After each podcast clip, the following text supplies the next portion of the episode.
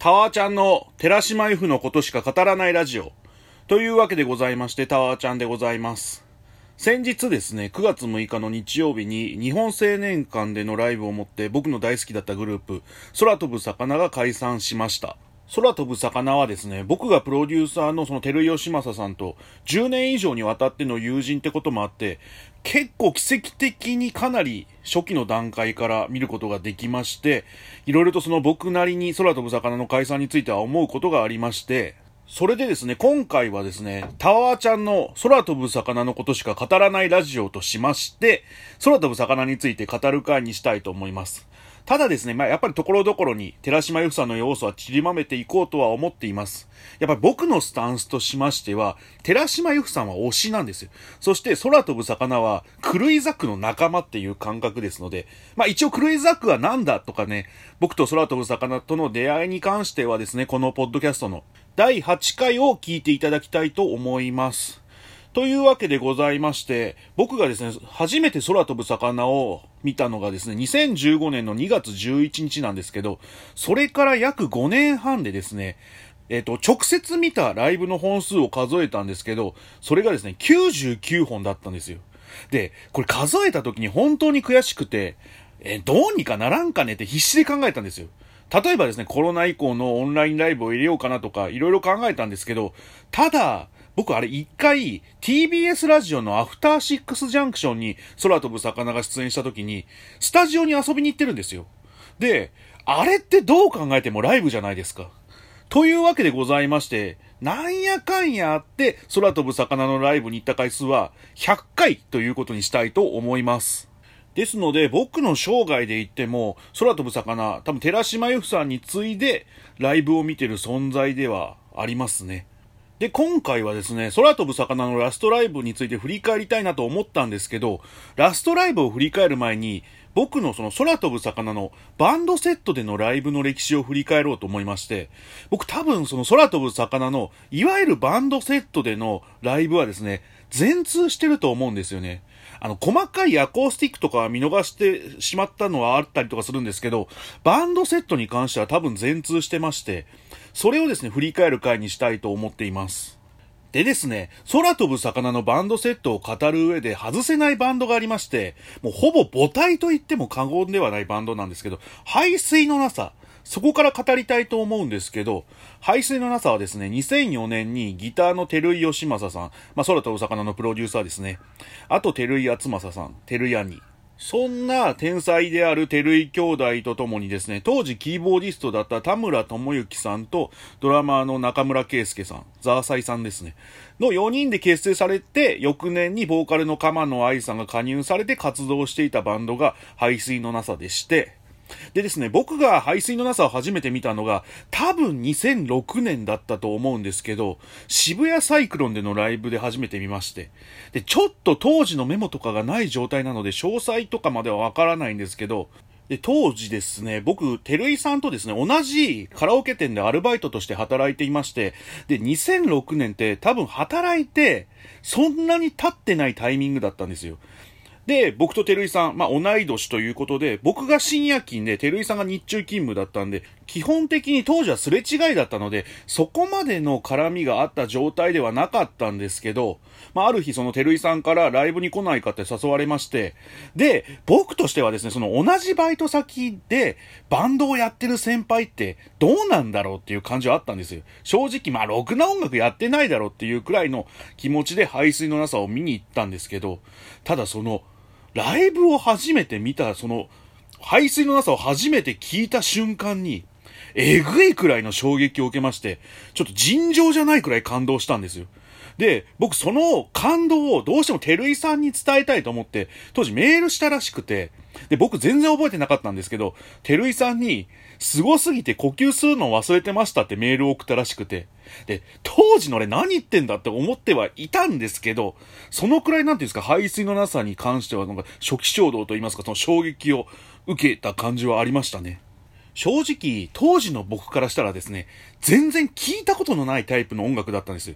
で、圧倒的にすごいことをやってると思ってまして。で、そこからですね、僕はその、バイト先の先輩っていうよりも、照井さんが完全に尊敬の対象になった感じではありましたね。で、それ以降もですね、何度も排水のなさのライブには行ってまして、で、寺島由布さんの要素をここで加えたいと思うんですけど、2007年の11月24日、これはですね、ネットで調べたので間違いない情報だとは思うんですけど、新宿のジャムっていうライブハウスで、当時残響レコードと東芝 EMI の主催のイベントがあったんですよ。それに排水のなさが出演してまして、で、僕見に行ったんですけど、それこそですね、豪華メンツでして、今で言うところのそのシネマスタッフとか、あとアカリファ、あとノアノアとかね、結構豪華なメンバーがブレイク前に出演していたライブなんですけど、で、そこに鴨慶太郎さんもいらしてまして、これもですね、あの、鴨さんのブログを掘ったので間違いない情報だとは思うんですけど、ただですね、僕当時、鴨さんの存在知らなくて、で、そこまでインディーのその音楽業界に精通もしてなかったし、全然情報とかもなかった状態。まあ、もともと紅白歌合戦のオタクってこともありますし、全然鴨さんの存在知らなかったんですよ。ただ、照井さんの口から何度となくその鴨さんって言葉が聞いてまして、で、そのユッフィーさんのオタクになった時に、鴨さんの存在知るじゃないですか。で、照井さんの言ってた鴨さんと同じ人かなと思って調べたら同一人物で、その流れで、その鴨さんの存在を知ったっていう感じではあったんですよね。ただその多分そのファーストコンタクトがその新宿ジャムのイベントで、僕ずっと、その、鴨さんが関わってるイベントだからずっとグレートハンティングだと思ったんですけど、ただ情報を調べてもですね、その排水のなさがグレートハンティングで出た回ってですね、相対性理論と一緒に出てた回なんですよ。で、僕相対性理論見た記憶がなくて、で、調べてみたら、インデペンデントリサーチっていうイベントだったんですよ。で、僕正直、当時とかはそこまでライブとかは行ってなくて、で、行ったライブとかもメモしてなかったりとかするんで、今考えとけば当時行ったライブとかメモっておけばよかったなって思いますよね。その大学時代、その落語研究会でブログとかもやってたんですけど、最近消しちゃったんですよね。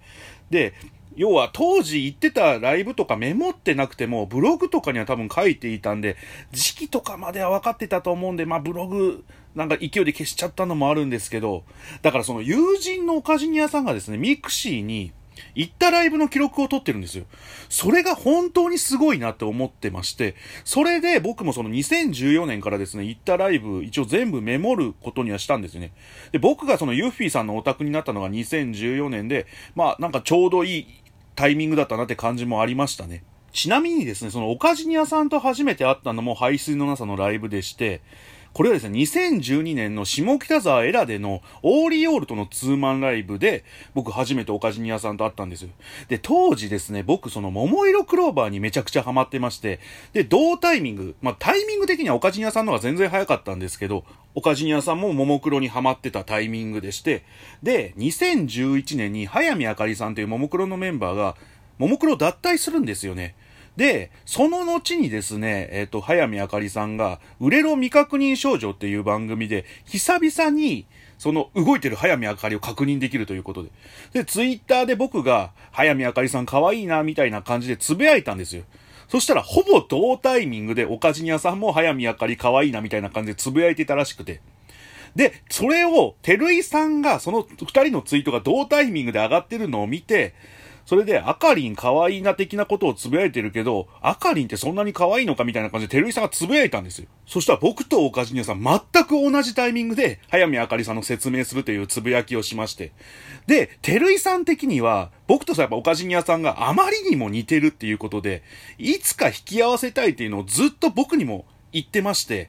で、翌年ですね、僕がそのタマフルのオーディションに出て優勝するんですけど、さすがにそのオカジニさん僕と似ているだけのこともあってか、オカジニアさんもタマフルリスナーだったんですよ。で、聞いてくれてまして、で、その年の11月にその紅白の予想の特集会に僕出演させていただくんですけど、その時にメールも送ってくださいまして、しかもですね、そのももクロの紅白予想メールだったんですよ。で、正直その時の特集会ってももクロの予想メールめちゃくちゃ多かったんですよ。で、やっぱ僕と思考が似てるんですかね。そのオカジニアさんのメールが、その僕が言いたいことを、その結構簡潔に言ってくれてるメールでして、で、それで選んだりしまして、それでですね、その放送の1ヶ月後が、排水のなさのその、下北沢エラでのライブだったんですけど、その時にオカジニアさんの方から話しかけてくれて、初開講というわけだったんですよね。だからまあ、いろんな意味で2012年は本当僕の人生の転機にはなっていますよね。今考えますと。あと、排水のなさで嬉しかったのが、2012年のメディア芸術祭でですね、排水のなさの地下鉄の胴体っていう曲の MV がですね、新人賞を受賞しまして、で、僕その国立新美術館まで見に行ったんですよ。で、対象が Perfume だったんですよね。で、まさか Perfume とその排水のなさが並ぶ日が来るとはと思って、本当なんか夢のような瞬間ではありましたのよね。で、排水のなさの話ちょっと長くなってますけど、僕が今のところ最後に見たのはですね、2017年の1月ですね。で、その話はまた後でするとしまして、まあ、空飛ぶ魚のバンドセットの母体となっている排水のなさは、まあ何度も見ているという感じの状態ではありました。で、空飛ぶ魚のバンドセットの話に移したいと思います。で、僕の記憶で一番古い空飛ぶ魚のバンドセットの記憶はですね、2016年の1月19日、恵比寿クレアート、それこそその空飛ぶ魚がずっとですね、定期公演を行っていたライブハウスなんですが、そこで行われた、照井義政生誕祭というですね、明らかにどうかしてるタイトルのイベントがあったんですけど、これはですね、シラフと空飛ぶ魚と排水のなさが共演するっていうイベントで、多分、そのイベントのコンセプト的に全部にその照井さんを出演させるという感じだったんで、空飛ぶ魚も初めてバンドセットで見れたということで、まあ、夏の扉の一曲のみの披露ではあったんですけど、もうめちゃくちゃ嬉しかったのは記憶していますね。その初めてバンドセットで見る空飛ぶ魚、めちゃめちゃグッとくるものがありました。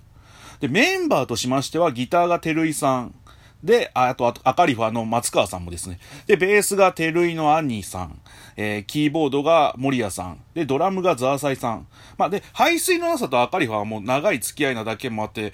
この要は5人でもほんとすごい、ちゃんとバンド感が出てて、痺れまくった記憶があります。で、このイベント何が頭おかしいかって、てるいさんとのチェキ撮影があったんですよ。で、僕も一応てるいさんお誕生日だから、恵比寿のそのお花屋さんで花を見繕ってもらって、それを持ってチェキ撮影に参加したんですよ。で、照井さんが一応そのファンの方々にメッセージを書いてあげてまして、僕のチェキにもメッセージ書いてくれたんですけど、その時書いてくれたメッセージがですね、タワーバーサスタワーって書かれてあって、あれ何だったんですかね、本当でもなんか、照井生誕祭、そのめちゃくちゃ思い出深いイベントにはなりましたね。で、その次のバンドセットがですね、翌年行われた、えっと、照井生誕なんですよ。しかも、会場がですね、渋谷 WWW ですめちゃくちゃでかくなってるっていうね。で、排水のなさとしては2015年にワンマンをその WWW でやってるんですけど、やっぱりそこからのその照井さんの音楽家としての駆け上がり方の半端なさというか、もうちょっと込み方がえぐくてですね、僕その一応チケットは買ったんですけど、その運営の方からあの関係者パスもらえてまして、で、チケットで入ったんですけど、あの関係者の席から見てたというそのちょっと贅沢な体験をさせてもらいました。で、この日がですね、排水のなさが、その鎌野さんが脱退されてから初のライブだったんですよ。で、確か新体制での排水のなさをちゃんと拝めたんですけど、それがい、いわゆる僕が見た今のところ最後の排水のなさということで、だからその新体制の排水のなさに関してはほぼほぼ思い入れがない状態ではありますよね。ただ、そのタイミングでですね、そのバンドセットとしてずっと活動してくれていらっしゃいます、佐藤香織さんがですね、排水のなさに加入してまして、その日の空飛ぶ魚のバンドセットでもメンバーとしてやってくれたということで。で、その日のメンバーがですね、まあ、ギターが、照井さんと松川さん、前回と一緒ですね。ベースも、兄さん、一緒。ドラムもザーサイさんで一緒。で、キーボードもリアさんも一緒。で、当時、排水の NASA のメンバーだった桜井ゆりかさんって方がいらっしゃいまして、現在は透明図鑑っていう名前で活動されてるらしいんですけど、その方もキーボードで参加されて、あとパーカッションが佐藤香織さん。まあ、だから着実に今のバンドメンバーに近づいてる感があるんですけど、で、この日に披露したのが、夜空を全部と夜間飛行の2曲をバンドセットでやったんですけど、もうこの日の夜間飛行が異常に良かったんですよ。ね、今でこそその空飛ぶ魚のライブアンセムみたいな感じになってますけど、僕の感覚だとやっぱりこの日を境に夜間飛行がそのライブアンセムになった感がありますよね。それくらいなんか掴まれるものがあった、そんなバンドセットではありましたね。で、3回目がですね、2017年4月30日。恵比寿リキッドルームで行われたもうほんと伝説的なライブですね。月面の音楽隊。これはですね、空飛ぶ魚がフルバンドで初めてワンマンライブをやるということで、正直その1曲目の海にまつわる言葉のもう1音目からもう類線が決壊してましたね。単純にそのリキッドルームを埋めた空飛ぶ魚っていうのもめちゃくちゃ感慨深いものがありましたし、あと、この日はですね、その、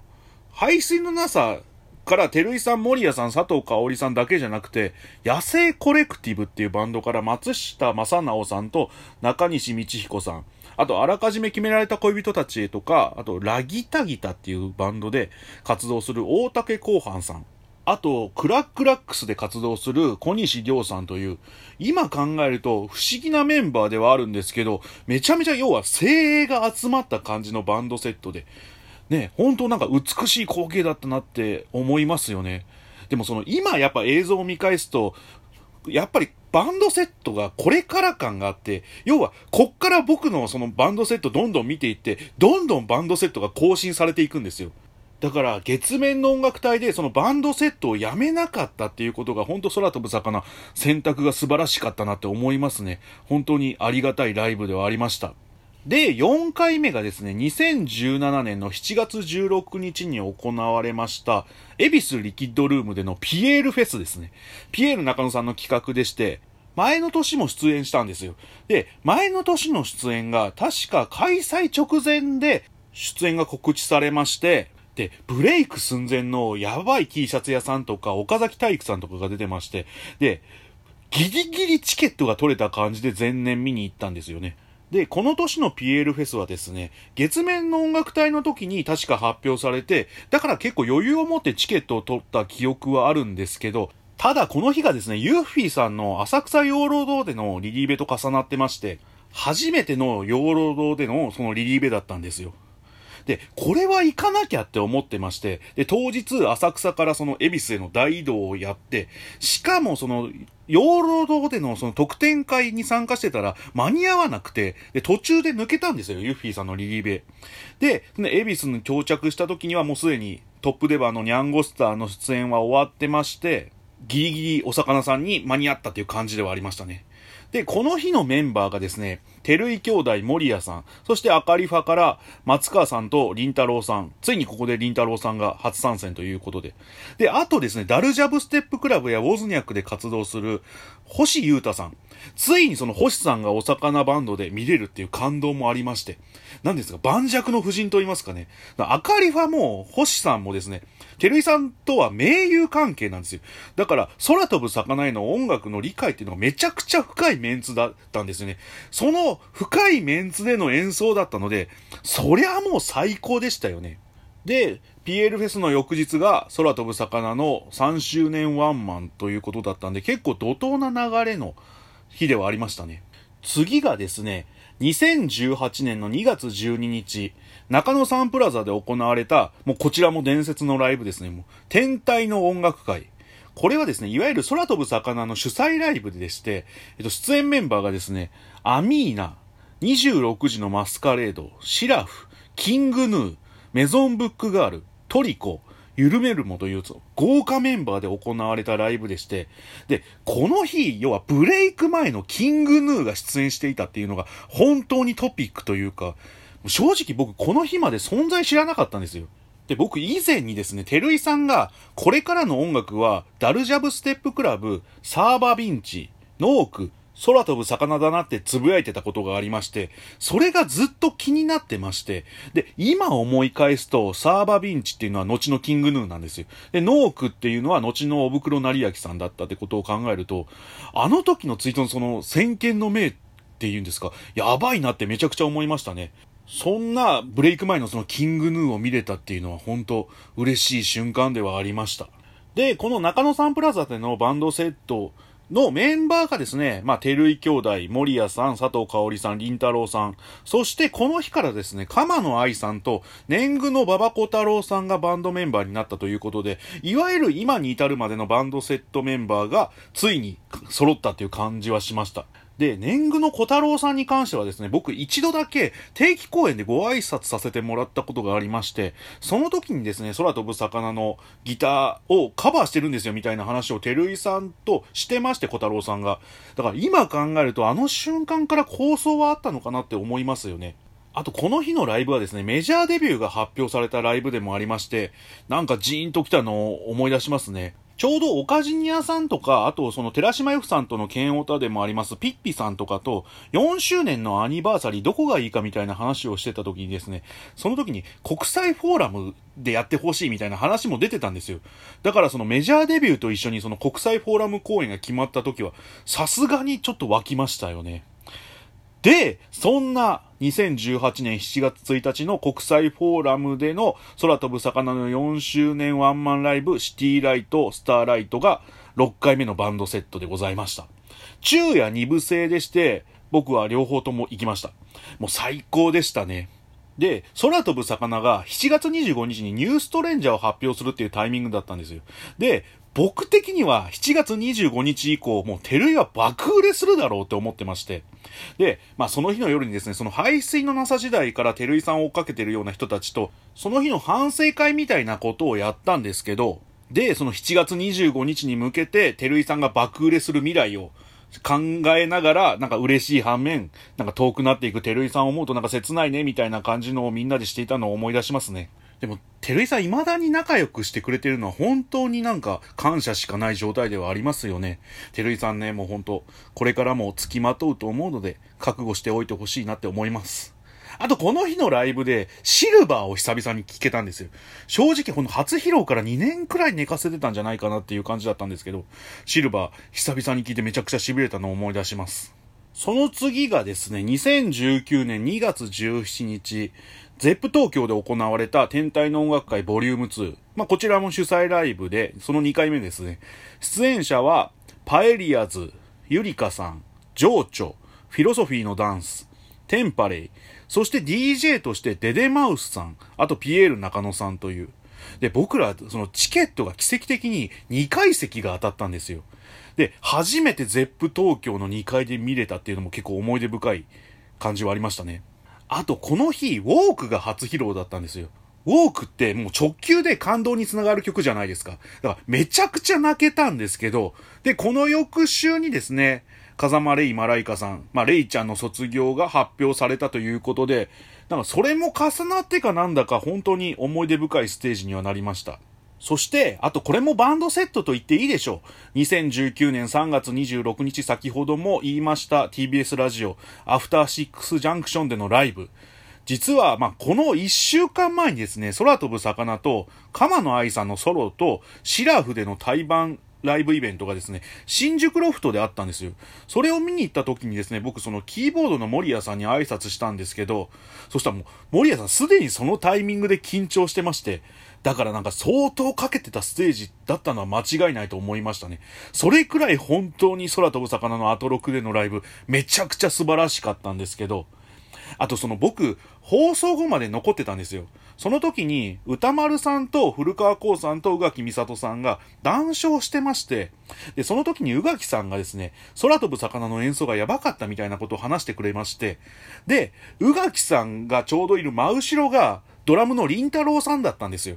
で、りんたろーさんその時、スーツだったんですよね。で、宇垣さんもそのスーツ姿の男性を見て、ドラマーだとは思ってなかったらしくて、で、だからりんたろーさんがドラムを叩き始めた時に、めちゃくちゃびっくりされてて、それでなんか、その、めちゃくちゃびっくりしたんですよ、みたいな感じのを話していたのを聞いて、なんかめちゃくちゃ嬉しかったのを思い出しますね。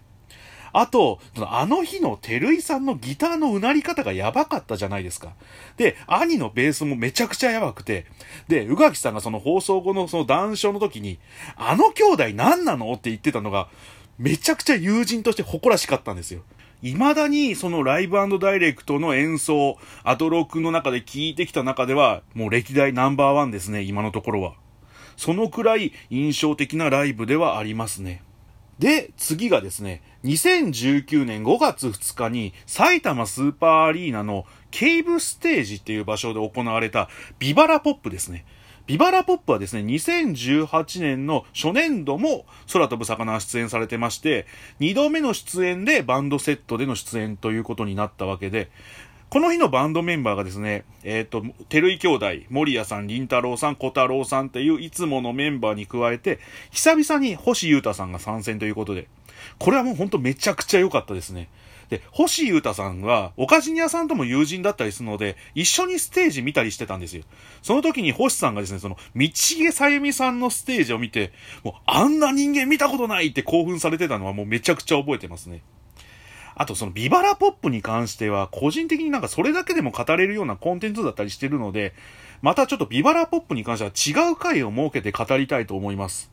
本当にその、今のところ、ビバラポップ2回行われているんですけど、どっちも最高すぎたんですよね。で、今年はこんなご時世なので、まあ、オリンピックとも重なったりとかして、なかったんですけど、また2021年以降の開催の期待を込めまして、また別の回でビバラポップについては語りたいと思っています。で、2019年9月22日に行われたヒューリックホールでの天球の地図。これはですね、昼夜2公演で、昼が